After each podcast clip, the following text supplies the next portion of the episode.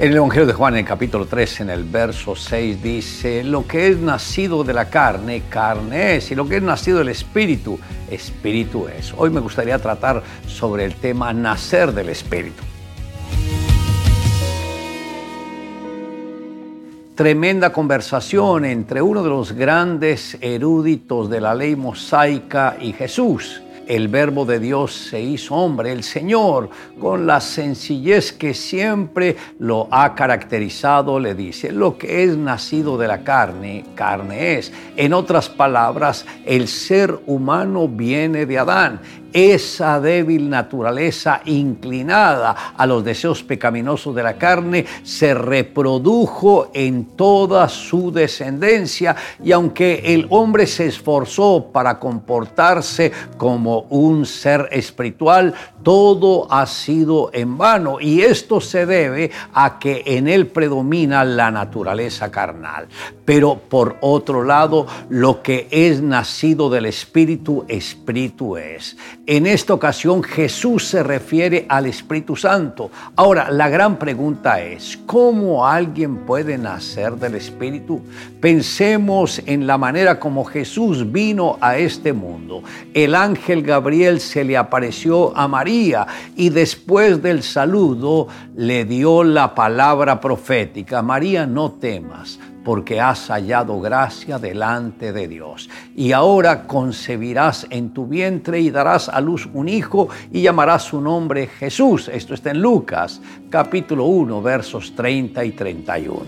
María pidió explicación de la manera cómo esto acontecería. Y el ángel le dijo, el Espíritu Santo vendrá sobre ti y el poder del Altísimo te cubrirá con su sombra, por lo cual también el santo ser que nacerá será llamado Hijo de Dios. Esto está en Lucas capítulo 1, verso 35. El nuevo nacimiento no es algo opcional, es lo que toda persona que anhela ver el reino de Dios necesita.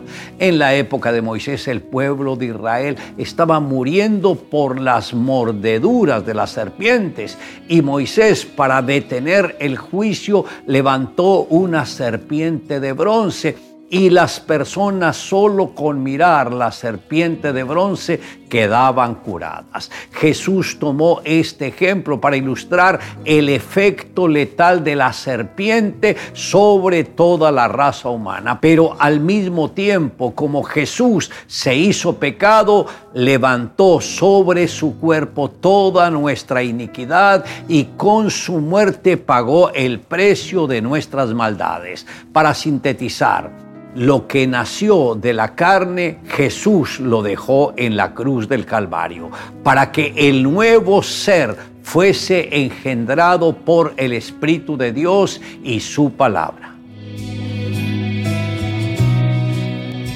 Robert Lee, un general que participó en la guerra civil de los Estados Unidos, fue a visitar a una amiga que vivía en otro estado.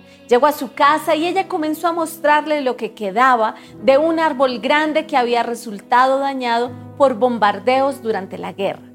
La mujer empezó a recordar lo que había sucedido y comenzó a reclamar y expresar palabras de odio por lo vivido en ese tiempo.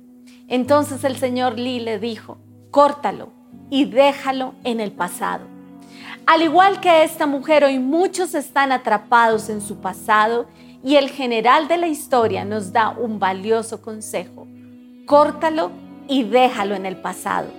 Dios hoy te dice que dejes el pasado donde pertenece. Una mala decisión, una reacción equivocada, una acción vergonzosa pueden ser parte de tu pasado, pero eso depende de ti. Tú eliges si deseas vivir cargando con tu equivocación o si la sueltas con la confianza de que Dios tiene planes mejores para ti. Le invito a que me acompañe en la siguiente oración. Amado Dios, gracias, porque para podernos redimirte tuviste que hacer hombre. Gracias Señor, porque de esta manera tomaste el lugar nuestro y pagaste el precio que nosotros merecíamos. Y esto nos llevó a que nos pudiéramos conectar contigo. Gracias Señor por tu amor, por tu bondad y por tu generosidad. Te amamos Dios en Cristo Jesús. Amén. Declare juntamente conmigo, lo que es nacido de la carne, carne es. Lo que es nacido del Espíritu, Espíritu es.